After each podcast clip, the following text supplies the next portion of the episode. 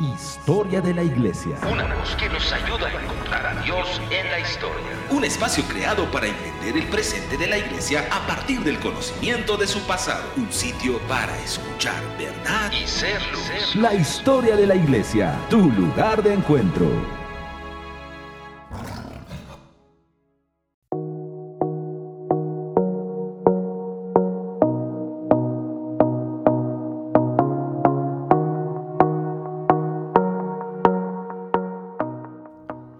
Saludos, soy Manuel Durán, desde la ciudad de Zacatecas, México. Bienvenidos a su programa, que le abre una ventana al pasado, permitiéndonos ver a Dios a través de la historia.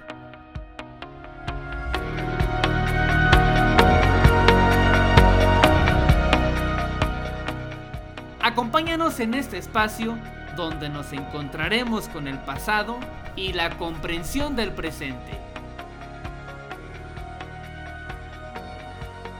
Sean bienvenidos. Es un privilegio poder estar con usted. Bienvenidos a la historia de la iglesia. Un programa que nos lleva a revisar los acontecimientos más significativos que marcaron a la iglesia. Gracias por supuesto por estar sintonizando Kerigma Radio, un instrumento de Dios para extender el reino a todas las naciones de la tierra.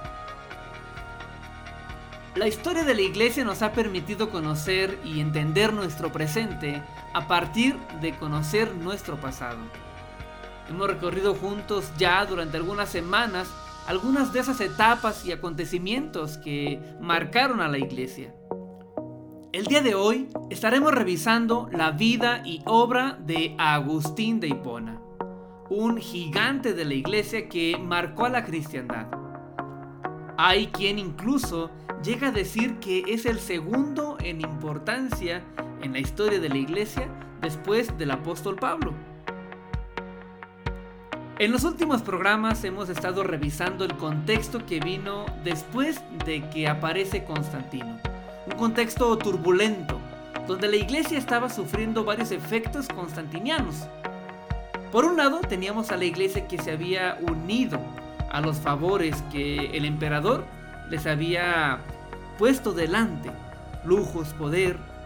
Ser obispo significaba ahora eh, tener un puesto en el gobierno. Recordemos que Constantino había dispuesto que los obispos pudieran participar dentro de las legislaturas y dentro de los movimientos políticos del imperio. Pero por otro lado, en ese periodo también tenemos a los que reaccionaron en contra de que la iglesia se uniera a las políticas de Constantino. Ellos no se dejaron seducir por los favores del emperador. Así que esta otra parte de la iglesia reaccionó con todo lo contrario, aislándose y vivir de manera ermitaña, de manera solitaria. Así es como fruto de este movimiento nacería el espíritu monástico, Específicamente en el programa pasado hablamos de los gigantes de la iglesia, llamados así a varios hombres que se levantaron a juzgar a esa iglesia que se había dejado seducir por el poder del imperio. Fue así que hablamos de personajes como Atanasio, Juan Crisóstomo o Jerónimo de Estridón. Grandes personajes sin lugar a duda que denunciaban a las autoridades de la iglesia y a las herejías que se seguían levantando. Por ejemplo, el arrianismo, que durante el siglo IV dio dolores de cabeza a la iglesia. Y como parte de estos gigantes, y quizá el último en levantarse como parte de este cuarto siglo, es Agustín de Hipona. Un personaje por demás conocido por todos nosotros y del que nos estaremos ocupando a lo largo de este programa.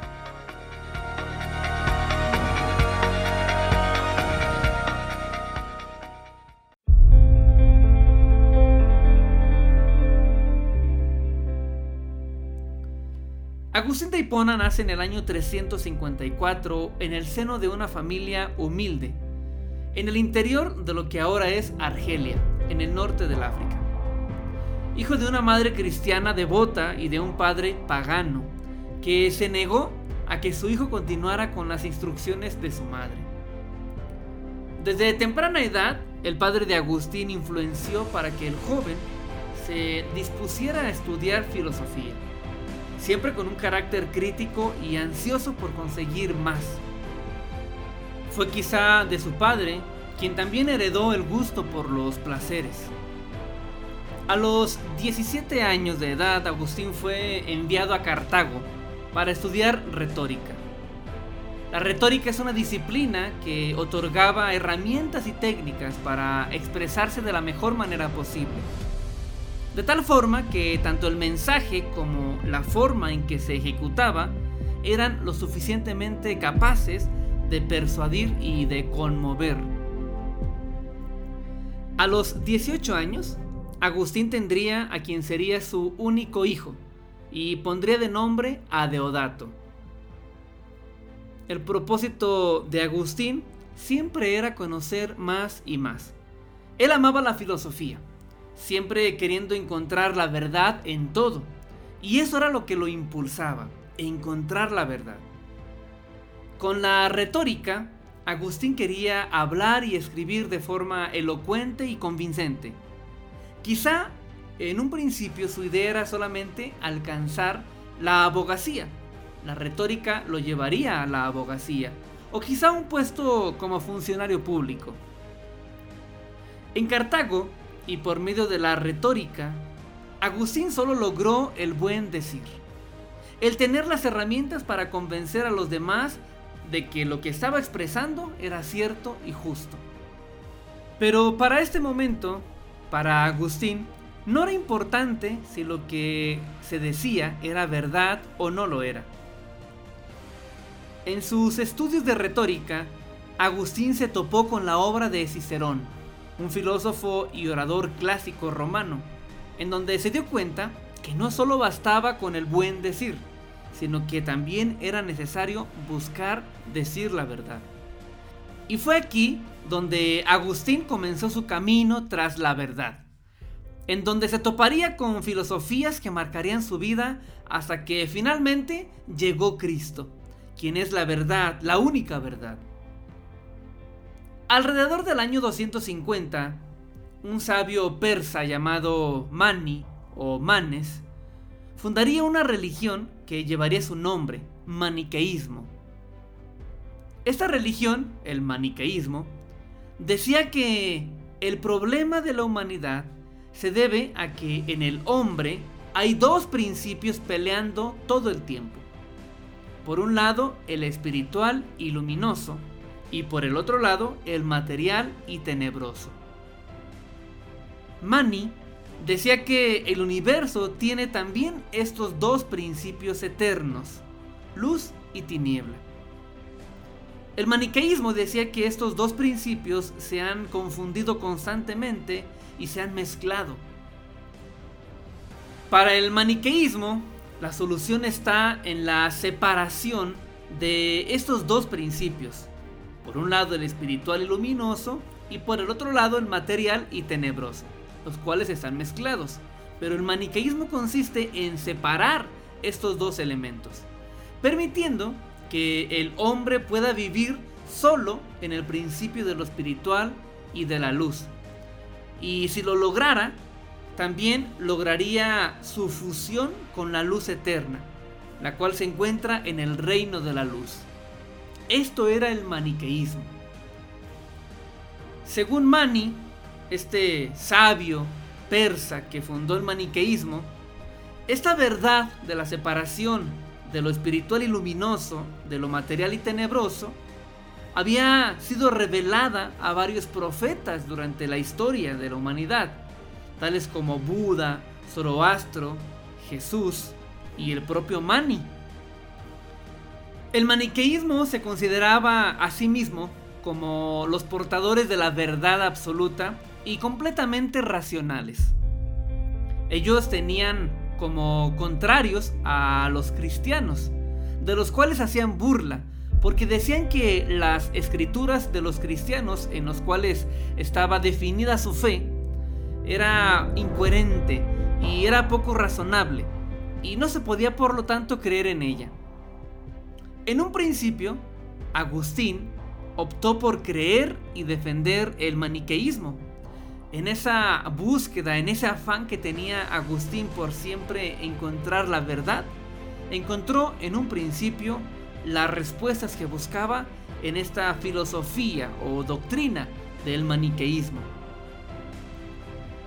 Según lo describe el mismo Agustín, él criticaba las escrituras de los cristianos porque en ellas se encontraba un lenguaje y una redacción poco elegante, incluso bárbara, si se comparaba con la retórica que él había estudiado o con los escritos clásicos de la antigüedad como los de Aristóteles o Platón.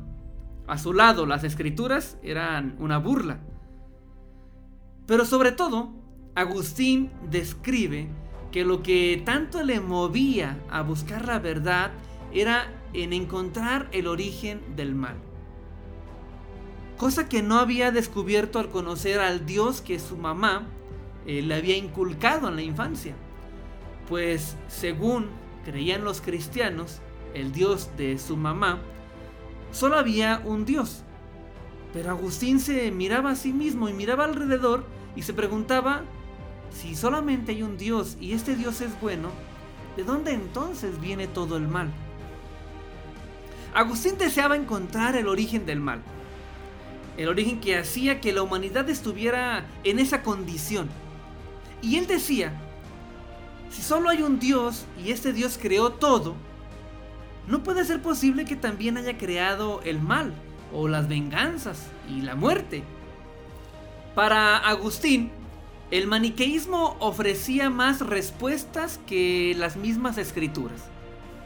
El maniqueísmo señalaba que el mal existía en la materia como también existía la luz, pero que deberían separarse una de la otra para alcanzar el reino de la luz.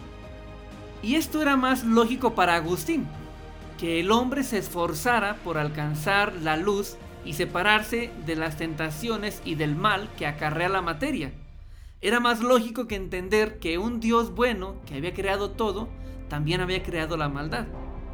Así que por todas estas razones, Agustín se hizo maniqueo, donde permaneció por nueve años como aprendiz. Sin embargo, durante todo este tiempo, Agustín se la pasaba cuestionando al maniqueísmo y de sus maestros solamente recibía la respuesta de que el día en que tuviera frente a él a quien había sido el sucesor de Mani, eh, él le respondería a todas sus preguntas.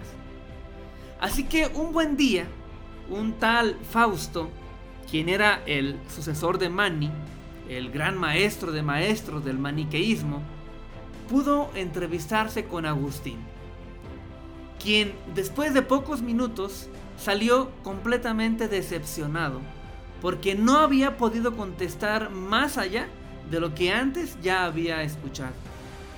Fue entonces cuando Agustín decidió renunciar a esa doctrina del maniqueísmo y buscar sus nuevas respuestas en Roma. Al llegar a Roma, le ofrecieron una vacante como maestro de retórica, pero en la ciudad de Milán, al norte de Italia. Así que Agustín decidió irse a Milán. Estando en esa ciudad de Milán, Agustín decidió adherirse a la filosofía neoplatónica, una disciplina y filosofía que se extendía con gran éxito justamente en ese tiempo. Estamos hablando de finales del siglo IV. Una filosofía que perduraría con gran éxito hasta el siglo VI el neoplatonismo, esta filosofía que abrazaría Agustín en esa búsqueda incansable de la verdad, es muy amplio de explicarse, ya que ofrece una lectura casi completa de los orígenes de la vida, del porqué del bien, del porqué del mal, etc. Pero la idea principal que defiende el neoplatonismo es en alcanzar el conocimiento y la unidad con el uno inefable. Ese uno inefable es quizá Dios, del cual provienen todas las cosas, al cual se debe estudiar en sus atributos y contemplar hasta que se alcance un éxtasis. Éxtasis por medio del cual irás conociendo más las características de ese uno inefable. En el neoplatonismo usaban la siguiente analogía para explicar cómo ellos concebían el origen del bien y el origen del mal. Como lo dije hace un momento, Agustín, dentro de todas las verdades que buscaba, era por qué existe el mal.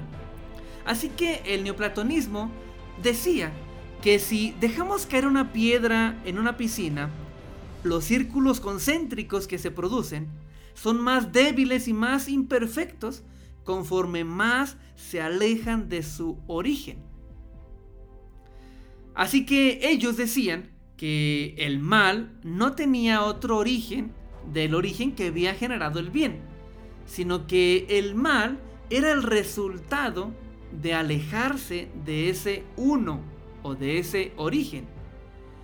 El hombre concebía el mal cuando no ponía atención en el uno inefable y su mirada era más bien dirigida a los sentidos y a la multiplicidad de placeres y atractivos que ofrece el mundo.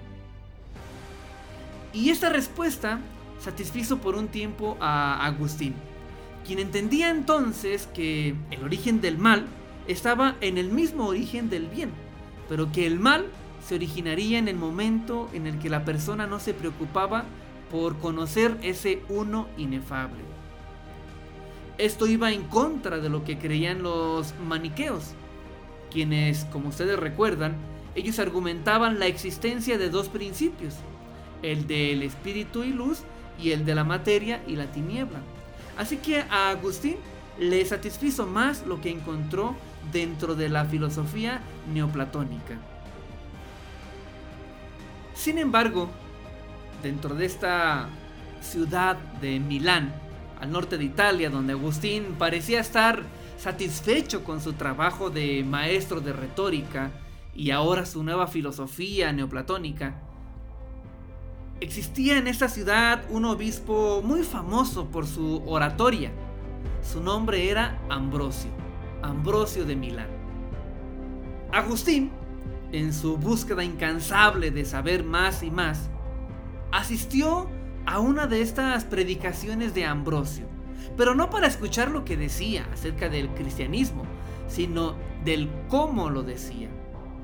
Agustín pensaba que si Ambrosio tenía fama de buen orador, esto se debería a su uso de la retórica, por lo que como maestro de retórica debería escucharlo. Así fue como Agustín estuvo asistiendo en más de una ocasión y las predicaciones lo fueron ganando. Pero según lo oía, Agustín iba prestando menos atención a la forma en la que el obispo Ambrosio armaba sus predicaciones y se enfocaba más en el mensaje que compartía. A partir de este momento, las dificultades que Agustín tenía con las escrituras quedaron vencidas, pero surgieron otras dificultades. Él sabía que al aceptar la fe cristiana debería alejarse de los placeres sensuales, de la retórica y de muchas de sus ambiciones personales. Pero dentro de todas sus dudas, la más grande era si iba a poder sostener sus placeres carnales. Agustín comenzó a cuestionarse cómo poder seguir a Cristo con tal imperfección en él mismo. Así que decidió dentro de sí poder confesar públicamente su fe en Cristo, pero no sin antes poder contener su carne por un tiempo para servir de prueba, para ver si va a poder seguir a Cristo. Después de un tiempo, un buen día, estando aislado en un huerto en la ciudad de Milán, comenzaba a clamar a Dios diciendo, ¿hasta cuándo, Señor? ¿Hasta cuándo? ¿Mañana y siempre mañana? ¿Por qué no terminas mi inmundicia en este preciso momento? Te quiero seguir. De repente escuchó la voz de un niño que jugaba lejos de su vista, diciendo, toma y lee, toma y lee. Para Agustín esto parecía una respuesta que le dirigía el cielo. Así que abrió un manuscrito que él traía y leyó justamente Romanos 13, versículo 13 y 14, que dice, No en glotonerías y borracheras, no en lujurias y lascivias, no en contiendas y envidias, sino vestíos del Señor Jesucristo, y no proveas para los deseos de la carne. Agustín por un tiempo había estado refrenando su carne viendo si podía seguir a Cristo en pureza. Pero desde este momento en que leyó estas escrituras, decidió lo que tanto le había costado. Decidió apartarse de los deseos de su carne y dedicarse por entero el resto de su vida a Cristo. Fue entonces cuando, de manera pública y en la iglesia de Milán, decidió entregar su cátedra y confesar su fe para entregar el resto de su vida a Cristo. Solicitó de inmediato el bautismo y lo recibió del mismo obispo Ambrosio. Agustín entonces quiso retirarse de todo. Quiso aislarse junto con su mamá de nombre Mónica y un grupo de amigos. Él decidió que el mejor lugar sería su ciudad natal, al norte de África y ahí poder dedicarse a una vida contemplativa y de conocimiento de las escrituras. Mónica, su mamá, se convertiría en su compañía porque había enviudado. Ella había decidido permanecer al lado de su hijo. Sin embargo, antes de partir juntos hacia su ciudad natal, ella murió. Agustín quedaría fuertemente golpeado por esa situación y permaneció en Roma por unos meses, hasta que finalmente pudo llegar a su ciudad natal. Allí vendería gran parte de su herencia y la repartiría entre los pobres, pero decidió guardar una pequeña parte de su propiedad para vivir en ella con gran austeridad, aunque no al nivel de los monjes del desierto, pero sí viviría con una vida disciplinada, dedicada al estudio, a la devoción y a la meditación. Allí también estaría su hijo Adeodato y algunos de sus amigos y seguidores. Desde entonces comenzaría Agustín a escribir sus primeras obras. En esas primeras obras es visible un sello neoplatónico, pero a pesar de ello, pronto sus escritos eh, cobraron fama Aquel maestro de retórica ahora se había convertido en un guía espiritual cristiano. Agustín comenzaba a crecer en su fe, en el conocimiento de las escrituras, pero sobre todo en amar esa vida en soledad que le ofrecía esa ciudad natal. Sin embargo, lo que más adelante se le presentaría no lo tenía él dentro de sus planes. Pero vamos ahora a una breve pausa. Estamos hablando de Agustín de Hipona, un gigante de la iglesia del siglo IV que marcó en gran manera al cristianismo. Así que no se vaya.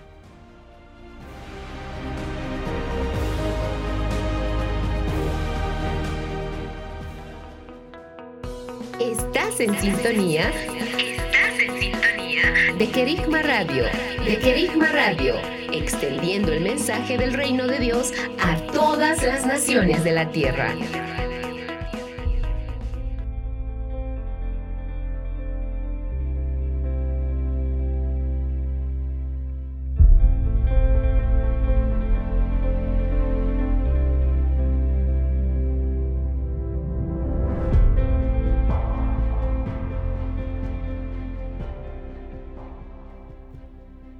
Estamos de regreso. Gracias por continuar con nosotros. Esto es la historia de la iglesia. Un espacio dedicado a la revisión de esos momentos y circunstancias que marcaron el devenir de la iglesia. Nuevamente agradecemos a usted por sintonizarnos, pero sobre todo agradecemos a nuestro Padre, quien ha dispuesto de este diseño para dar a conocer sus riquezas El día de hoy estamos hablando de un personaje muy importante para la historia de la iglesia. Me refiero a Agustín de Hipona. Alguien muy particular que haría un gran legado a la iglesia. Herencia que incluso continúa viva hasta nuestros días. En el segmento anterior hablamos sobre su infancia, sobre su juventud y esa búsqueda de la verdad que lo caracterizó, lo cual lo llevó hasta encontrarse con distintas filosofías de su tiempo, tales como el maniqueísmo y el neoplatonismo. Si usted recuerda, el maniqueísmo defiende que hay dos principios que rigen al hombre y al universo. El principio del espíritu y luz y el principio de la materia y tiniebla, de donde procedía el mal. Dentro de las dudas que agobiaban a Agustín, la más importante era de dónde nace el mal, dónde está el origen del mal. Así que el maniqueísmo le ofreció en una primera instancia esta respuesta. En esta filosofía, él permaneció nueve años hasta que llegó a Milán, en donde conoció al neoplatonismo, otra filosofía que le ayudó a resolver algunas inquietudes. Sobre todo, por ejemplo, lo relacionado al origen del mal. Pero nada de esto le satisfacía por completo, hasta que un buen día escuchó al obispo de la iglesia de Milán, Ambrosio, y ahí decidiría seguir a Cristo. Una vez puesto en su ciudad natal, comenzaría sus primeros años dentro de la vida cristiana aislado, hasta que cuando cumplió 38 años visitó la ciudad de Hipona. En Hipona se entrevistaría con un amigo al que él deseaba invitar a su casa para que se le uniera en esta vida de retiro y contemplación. Pero cuando llegó Agustín a Hipona, en esa ciudad encontraría a un ya envejecido obispo llamado Valerio, pero a quien también degustaba escuchar. Un día asistió Agustín a escuchar el mensaje del envejecido Valerio, y ese día él estaba predicando acerca de la necesidad de los pastores para el cuidado de la grey. Así que pidió a toda la iglesia pudieran orar para ver quién sería el que lo sucedería. La iglesia no dudó en que el mejor de todos sería el maestro de retórica y ahora cristiano ferviente, Agustín. Así que Agustín, cuatro años después, es decir, a sus 42 años, fue ordenado obispo de Hipona. Agustín lo que deseaba era continuar con su vida de retiro y alejado de los placeres del mundo. Él tenía hambre de conocer las escrituras y de conocer a Dios. Estando en esa ciudad y aún como obispo, Agustín pues había decidido vivir una vida contemplativa mientras sus actividades pastorales lo permitieran.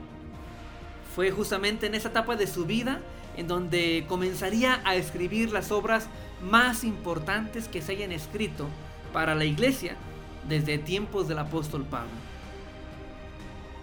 Dentro de sus múltiples obras destacan dos. Una de ellas se titula Confesiones.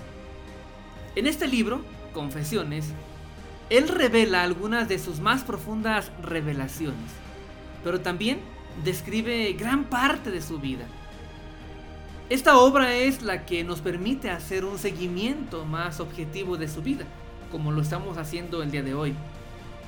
Esta obra, repito el título, Confesiones, se trata de una obra sin igual, que no conoció escritos similares. La segunda obra, que también destaca sobre el resto, es la titulada Ciudad de Dios. Esta sería una magnífica obra que escribió alrededor del año 410, con aproximadamente ya 60 años de vida. Esta obra es una verdadera enciclopedia histórica en la que dice hay dos ciudades. Las dos fundamentadas en el amor. La ciudad de Dios fundada en el amor de Dios y la ciudad terrenal fundada en el amor a sí mismo. En esta obra dice Agustín que ambas naciones están mezcladas entre sí, pero que llegará el tiempo en el que reinos y naciones caigan y solo persista en esta tierra la ciudad de Dios. Estas pues serían quizás las dos obras más significativas de Agustín. Confesiones y su segunda obra, Ciudad de Dios. En sus primeras obras también estarían algunos dedicadas a ir en contra del maniqueísmo, de aquella filosofía a la que él había pertenecido, ahora iba a refutarla. Él se sentía culpable por haber contribuido a su difusión, por lo que ahora escribiría en contra de lo que señalaba esta filosofía. Hace un momento cuando definíamos el maniqueísmo, nos enfocamos directamente en lo que ellos concebían como los principios del bien y del mal. Pero también el maniqueísmo, esta filosofía que ahora atacaría a Agustín, defendía que la vida del hombre estaba predestinada. Por lo tanto, si ya todo estaba escrito, el hombre no tenía libertad, puesto que todo estaba decidido. Sin embargo, Agustín salió a defender esto diciendo que Dios nos había entregado un libre albedrío. Y agregaba Agustín diciendo que esa libertad que teníamos no era aquella donde tú decidías las cosas movido por las circunstancias externas o internas. Agustín decía que la verdadera libertad era aquella que tú tenías no determinada por nada ni nadie, sino movida por la propia libertad. Agustín decía que si tú decidías movido por las circunstancias o sensaciones internas o externas, esa ya no era libertad. Pero si tú decidías movido por tu propia libertad, allí sí tenías libre albedrío. Ahora, esto es muy importante. Este punto es vital, pues si se entendía que la libertad le pertenece al hombre y es aquella que no es movida por circunstancias externas e internas, entonces también se está dando la clave del origen del mal, la pregunta que tanto había hecho Agustín. Recordemos que hace un momento decíamos que los maniqueístas defendían que el mal existía como principio regente del universo, así como el bien, pero que ambos estaban mezclados. Distinguirlos y vivir en el bien llevaría al hombre a vivir en su espíritu. Esa era la idea central del maniqueísmo. Pero Agustín refutó esto diciendo que existe un Dios cuya bondad es infinita, y que el mal no depende de Dios, sino que el mal tiene como origen las malas decisiones hechas por la voluntad del hombre. Es decir, Agustín acreditaba al libre albedrío del hombre el origen de la maldad. Esto significaba que el origen de todo era Dios, un Dios bueno, y que la maldad no era algo sino que el mal era una decisión del mismo hombre, una dirección que él había decidido tomar por el libre albedrío que tenía, una falta y una negación a seguir el bien. Y fue de esta manera que Agustín comenzaba a aclarar algunos puntos que se mantenían asfixiados por las distintas filosofías que merodeaban al cristianismo en ese tiempo. Pero no solo Agustín escribiría en contra del manierismo. Lo hizo en realidad en contra de muchas cosas. Por ejemplo, el donatismo. ¿Recuerda usted qué es el donatismo? Lo hemos revisado en programas anteriores. ¿Puede recordarlo? Bueno, si no es así, ahora lo recordamos juntos. El donatismo nació en el norte de África a finales del siglo III y principios del siglo IV. Es decir, aproximadamente 60 años antes de que Agustín naciera. El donatismo defendía varios puntos, pero uno de ellos trataba acerca de cómo puede llegar a afectar la condición o la virtud moral de una persona que ministra los sacramentos. Los donatistas decían que si un obispo o pastor no era recto delante de los ojos de Dios, lo que ese obispo hiciera no tenía validez. Ante los donatistas, Agustín escribía diciendo que los sacramentos tenían validez por lo que son y no por quien lo aplica. Pues de otra manera, la persona se debería estar preguntando constantemente si el bautismo, por ejemplo, era válido o no, dependiendo de quién le había acompañado en el momento en que lo realizó. Esta posición de Agustín acerca de que el sacramento tiene validez por sí mismo, independientemente de quien lo aplica, sería aceptada y, defendida por gran parte de la iglesia desde este momento en adelante. Y como puedes darte cuenta, los puntos que discutía y defendía Agustín venían a cimentar grandes principios prácticos que ahora vivimos. Y desafortunadamente muchos de ellos sin siquiera cuestionarnos si están dentro de los diseños de Dios o no. Gran parte de las obras de Agustín fueron dedicadas a ir en contra de los pelagianos. ¿Quiénes eran los pelagianos? Pelagio fue un monje de origen británico, contemporáneo de Agustín, quien se trasladó a Roma y predicaba allí sus enseñanzas no bíblicas, muchas de ellas, en contra del pecado principalmente. Pelagio decía que el hombre no podía decir o declarar que no podía dejar de pecar. Decía que el hombre no podía decir que el mal estaba en su naturaleza de hombre. Este monje decía que el hombre es en esencia bueno y no malo, y que el pecado de Adán no podía ser heredado de ninguna forma al hombre, sino que cada uno daba cuenta de sus decisiones delante de Dios. Así que Adán, si él pecó, él también dio cuentas delante de Dios, pero que el pecado de Adán no se heredaba al resto de la humanidad. Entonces Pelagio predicaba que el alma era pues buena y no mala, por lo que era inocente y estaba originalmente libre de pecado. Pero el monje Pelagio también decía que todo pecado era una decisión voluntaria del hombre. Una decisión consciente de elegir el mal en lugar del bien. Y decía que todos tienen la posibilidad de elegir el bien todo el tiempo, puesto que no hay una naturaleza pecaminosa o una disposición de hacer el mal. Por lo tanto, Adán no era el culpable de que el hombre siguiera pecando, sino la propia decisión del hombre de poder elegir el mal por encima del bien. Por tanto, decía Pelagio, que si no estabas viviendo una vida santa es porque no te esforzabas lo suficiente por hacerlo. Entonces podríamos decir que para Pelagio la vida cristiana consistía en un esfuerzo constante de parte del hombre para no pecar y así alcanzar la salvación, denigrando por lo tanto la gracia de Dios. Pero ¿qué le parece a usted estas afirmaciones? ¿Será que el hombre puede evitar pecar y así ganar la salvación? Esto directamente pone en un nivel inferior la salvación de Cristo que, Él nos dio. La gracia es tomada como algo secundario al afirmar lo que Pelagio decía, ¿verdad?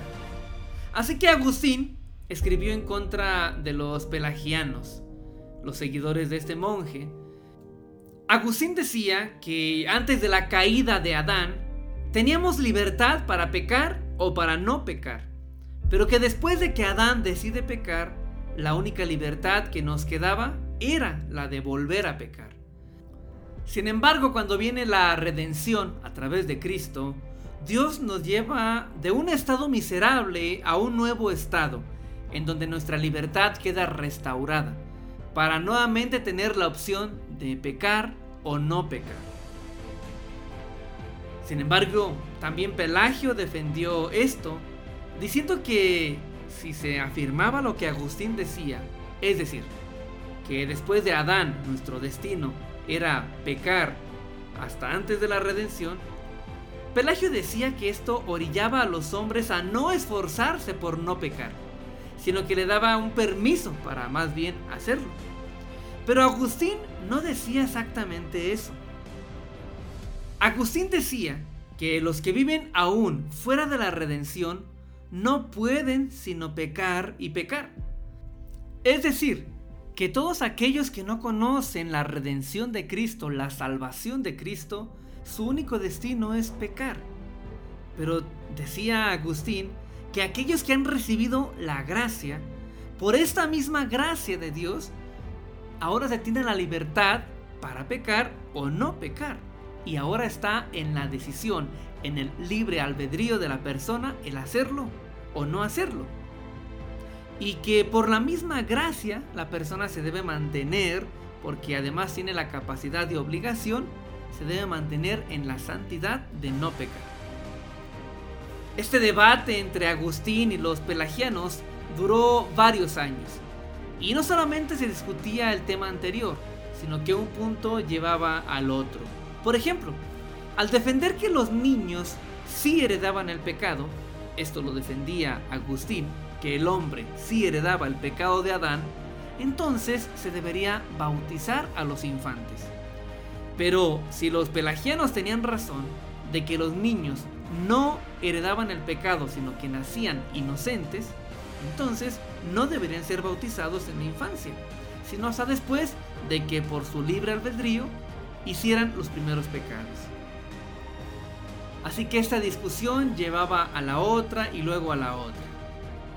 Y sin el afán de tener ahora todo claro dentro de este programa, eh, podemos continuar con la vida de Agustín, quien sus defensas o apologías no eran del todo aceptadas en el resto de la iglesia.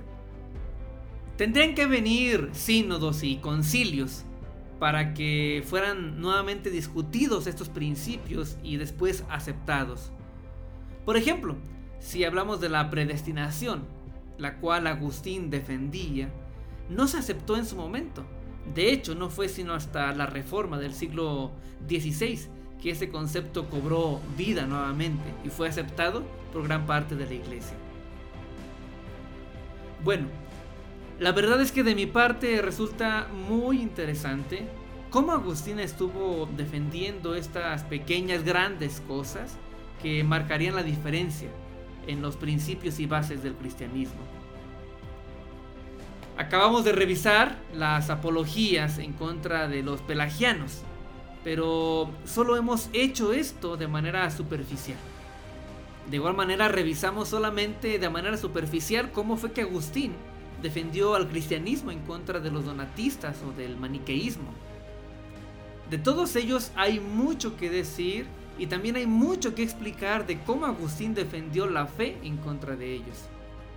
Pero fue una defensa que permitió sentar bases claras para el cristianismo futuro. La prueba de esto sería el mismo Martín Lutero en el siglo XVI, quien era un monje agustino, por cierto. Y él daría vida a muchas de estas verdades que originarían el protestantismo. ¿Qué les parece si hacemos ahora una breve pausa? Continúe con nosotros. No se vaya.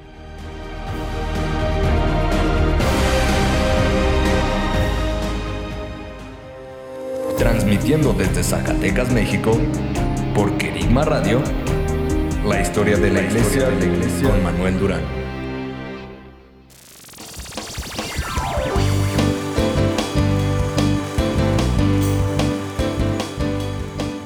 Estás en sintonía de Querigma Radio. Querigma Radio.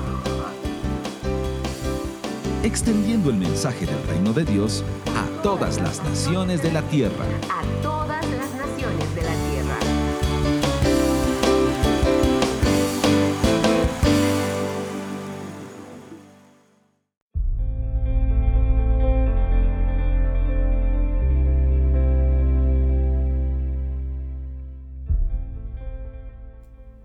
Estamos de regreso. De verdad, qué privilegio que nos siga acompañando. El día de hoy estamos revisando la vida y legado de Agustín de Hipona, un gigante de la iglesia que algunos señalan no se había levantado nadie igual que Pablo hasta que aparece en escena Agustín de Hipona. En el primer segmento de este programa nos dimos a la tarea de conocer un poco de sus datos biográficos, de los cuales destaca su búsqueda por la verdad y su insatisfacción constante con todas las filosofías que él recibía. En ese mismo espacio dijimos que él se unió al maniqueísmo antes de entregarse a Cristo y después del maniqueísmo al neoplatonismo, corrientes que después él mismo refutaría por medio de sus obras por escrito. Señalamos también anteriormente que Agustín prefirió toda su vida una vida de contemplación y la logró a pesar de sus actividades como obispo de la ciudad de Hipona, donde permaneció hasta el día de su muerte en el año 430. Específicamente en el segmento anterior, hablamos de cómo sus obras se convirtieron en magníficas apologías en contra de las filosofías, como el maniqueísmo, el donatismo, los pelagianos y otras. De hecho, también Agustín eh, escribió apologías en contra del arrianismo, herejía de la cual ya nos hemos cansado de hablar en los últimos programas. Esas obras no solo se encargaron de defender la fe, sino que quizá se puede entender como efecto secundario que esas obras también establecieron verdades que persisten hasta nuestros días como principios de fe cristianos. Agustín participó dentro de varios concilios. Por ejemplo, en el año 393, allí, en la ciudad de Hipona, Agustín estuvo dentro de ese concilio. Después, en dos siguientes, llevados a cabo en la ciudad de Cartago. Primero en el año 397 y el segundo de ellos en el año 419. En ambos, Agustín de Hipona fungió como el presidente de estos concilios. ¿Y cuál fue la importancia de estos concilios? Pues que en ellos se definió el canon de las escrituras. Pero de lo referente al canon de las escrituras, de este proceso en el que se conformó la Biblia, hablaremos más adelante. Dedicaremos un programa especial para ello. Sin embargo, para no dejar ese punto al aire, Agustín de Hipona en esos concilios defendió que los libros deuterocanónicos deberían ser parte del canon bíblico. Estos libros deuterocanónicos se refieren a los libros de Tobías, Judic, Eclesiástico, Baruch, Primera y Segunda de Macabeos y Sabiduría. A esas alturas del programa, usted podrá ya darse cuenta que hablar de Agustín es hablar de cosas profundas, que tienen que ver con todo tipo de temas. Y es así, así fue. Agustín fue un personaje que profundizó como nadie lo había hecho antes. Pero hay una constante que ahora podremos comprender. Me refiero a que en todos sus escritos se pueden ver matices de las filosofías neoplatónicas. Matices que pasan quizá desapercibidos, pero que son importantes que los distingamos. Agustín, como hombre de su tiempo, no pudo sacarse de sí mismo las ideas aprehendidas en su juventud, por lo que fue llevado a hablar de cosas muy diversas como la concepción del tiempo, o temas de historia, de política y un sinfín de temas. Por ejemplo, Agustín pensaba que la fe no estaba peleada con la razón, sino que debería equilibrarse y complementarse. Agustín señalaba que la fe es un modo de pensar que te permite acercarte a Dios, pero una vez cerca, debes comenzar a conocerlo señalaba que también el apóstol Juan lo había dicho de esta manera. Porque el apóstol Juan en el versículo 3 del capítulo 17 no escribió, esta es la vida eterna, que te crean. Sino que Juan escribió, esta es la vida eterna, que te conozcan a ti. Esto fue un intento de Agustín por comprender el contenido de la fe y también fue un intento por demostrar la credibilidad a los demás de lo que es la fe cristiana. Este punto es contrario al fideísmo.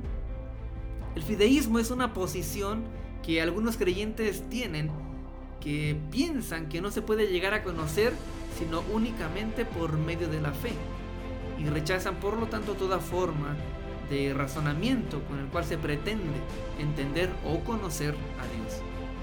Agustín empleó pues un método para quedar en medio del razonamiento y del fideísmo.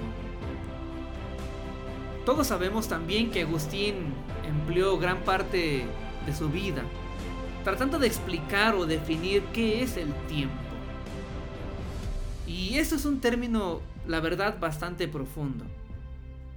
Pero a grandes rasgos, Agustín definía a Dios como aquel que vivía en una dimensión atemporal, contrario al tiempo en el que vive el hombre y toda la materia. Un tiempo mutable, el cual fue creado a la par que el cosmos. Por lo tanto, tiene un principio y un fin. Agustín decía que el tiempo y su duración estaba en el espíritu del hombre. Decía que lo que se llama futuro, presente y pasado no son sino la expectación, refiriéndose al futuro, la atención, refiriéndose al presente, y el recuerdo del espíritu, refiriéndose al pasado. Pero que estas tres vivían en el espíritu del hombre. Quien tiene la facultad de prever aquello que llegará, quien tiene la facultad de fijarse en él cuando llega y conservarlo en el recuerdo una vez que ha pasado. Textualmente, Agustín decía acerca del tiempo que son tres los tiempos. El presente de las cosas pasadas, el presente de las presentes y el presente de las futuras. Algo complejo de explicar y aún de entender, ¿verdad? Así que mejor avanzamos a otros puntos. Y es que de esta manera podríamos revisar infinidad de posturas que tiene Agustín respecto a casi todos los temas. Escribió sobre naturaleza de Cristo, sobre la naturaleza del Espíritu Santo, sobre qué es la Trinidad. Escribió de la razón, de la fe, del juicio final, de la salvación, de las guerras, de la ciencia, también escribió Agustín de la política, del Estado, de los dioses en la historia y de muchos temas más que nos llevarían horas y horas presentarlo. Y no, por supuesto que no, no estamos haciendo una veneración o exaltación al conocimiento de Agustín de Hipona. Lo estamos definiendo como un gigante más del cuarto siglo dentro de la historia de la iglesia. Agustín también, dentro de su vida, impulsó el monacato. Eh, tanto para hombres como para mujeres, tanto para personas que no tenían estudios como para personas que se decían ser obispos, Agustín impulsó la vida en los monasterios. Después de quizás 60 años de su muerte, a finales del siglo V, ya se conocían 35 monasterios agustinianos, todos ellos en el norte de África. Aunque la orden de Agustín no fue oficial sino hasta casi 750 años después. Martín Lutero fue tal vez el miembro más conocido de esta orden monástica. Hablar entonces de Agustín eh, lo podríamos hacer desde muchas perspectivas su toque filosófico, su postura de creyente cristiano, sus antecedentes neoplatónicos, lo hacen una persona única, cuyos textos tienen quien los defienda, pero también quien los odie. Agustín de Hipona vendría a ser un pensador que, sin dudarlo, marcaría múltiples y variadas directrices para el futuro de la iglesia.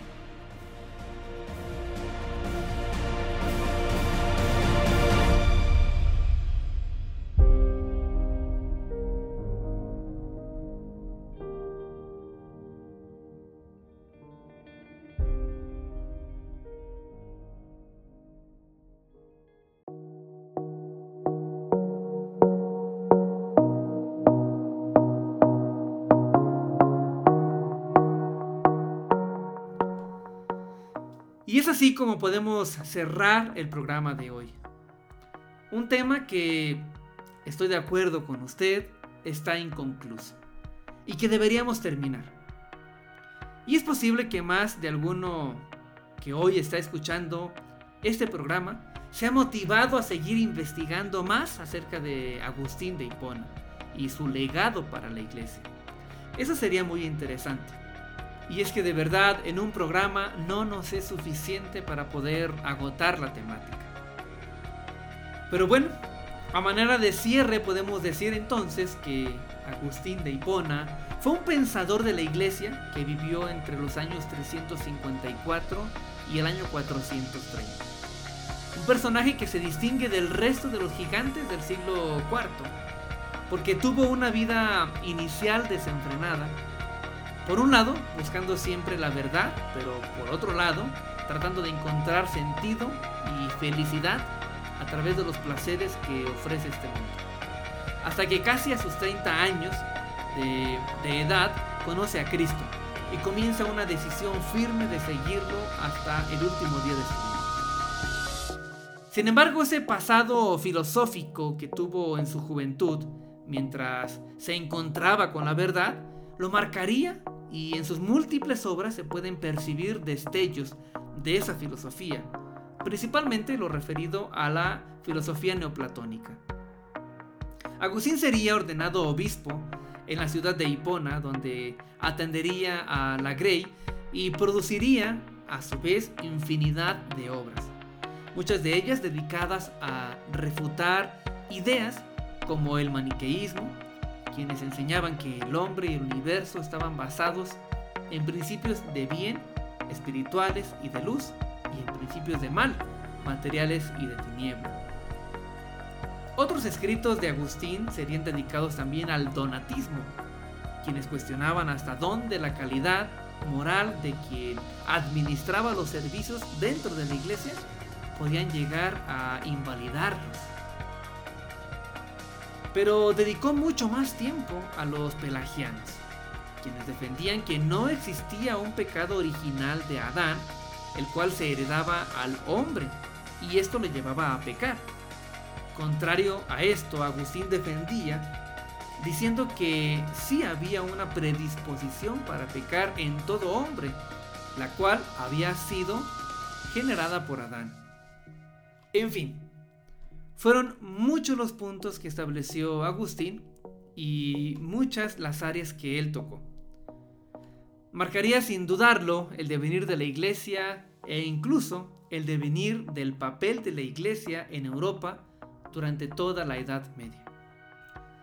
Estoy seguro que pudiéramos continuar con un programa más revisando exclusivamente cuál fue el legado de Agustín para la iglesia. Creo que sería profundo e interesante. ¿No lo cree usted? Pero ha llegado el tiempo de despedirnos. Espero que haya disfrutado, al igual que yo, de este tiempo, de esta información. De verdad, muy interesante.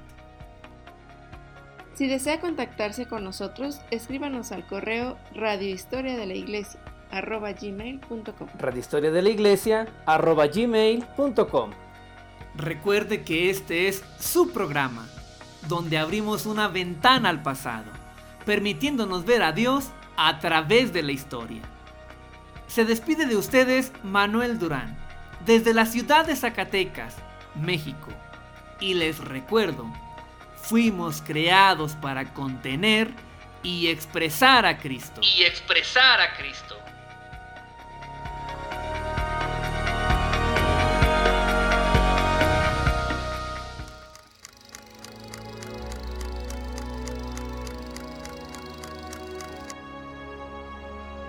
Historia de la Iglesia. Una voz que nos ayuda a encontrar a Dios en la historia. Un espacio creado para entender el presente de la Iglesia a partir del conocimiento de su pasado. Un sitio para escuchar verdad y ser luz. La historia de la Iglesia, tu lugar de encuentro.